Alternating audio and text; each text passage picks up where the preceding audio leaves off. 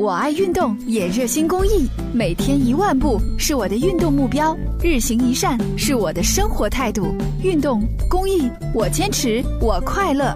公益题材，乐善人生。一口。饮料饮料不行啊！在郑州长途汽车中心站候车厅检票口，记者看到四五名安保人员和值班站长不断的对乘客进行安全说明。长途汽车中心站值班站长任玉新。直接那个，如果那个包里面带了有饮料，必须让他就是这边直接让他喝一口才能让他走。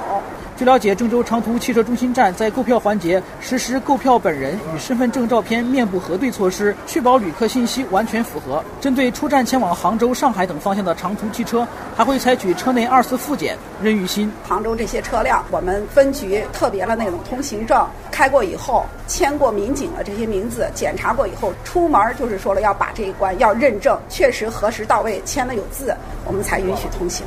不仅公路客运的安检等级上升，铁路方面也从购票、进站、候车、乘车等环节提升了安全防范。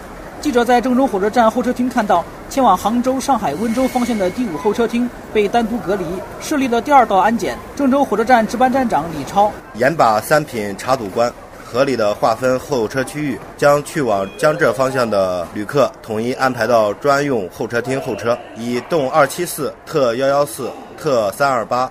快幺二四零、幺幺五二等开往杭州、宁波、上海等方向的列车为重点，实行封闭管理。联合驻站民警对专厅内的旅客行李进行复查复检，发现可疑物品，百分之百开包检查。郑州火车站除了严把站内安检的同时，还加强站区及周边各类应急医院的演练，对站区内反恐防爆设施进行补充更新，确保遇到突发情况时能够快速妥善处理。